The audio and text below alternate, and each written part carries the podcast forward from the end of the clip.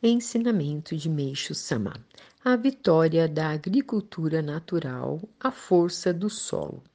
O princípio da agricultura natural.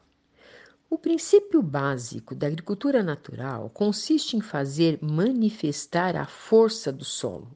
Até agora, o homem desconhecia a verdadeira natureza do solo, ou melhor, não lhe era dado conhecê-la. Tais desconhecimento levou-o a adotar o uso de adubos e ele acabou por se tornar totalmente dependente deles, como se essa prática fosse uma espécie de superstição. No começo, por melhor que eu explicasse sobre o processo da agricultura eh, natural, as pessoas não me davam ouvidos e acabavam engargalhadas.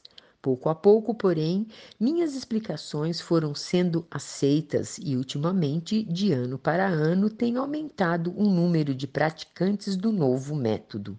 E em termos de colheitas, em toda a parte, estas vêm dando prodigiosos resultados. Entretanto, ele ainda está restrito à esfera dos fiéis da nossa igreja, mas em várias religiões já está aparecendo um número considerável de simpatizantes e praticantes da agricultura natural, número este que tende a aumentar rapidamente.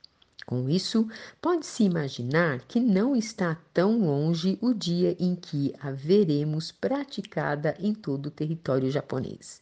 Em síntese, a divulgação do nosso método de agricultura poderá ser definida como movimento de destruição da superstição dos adubos.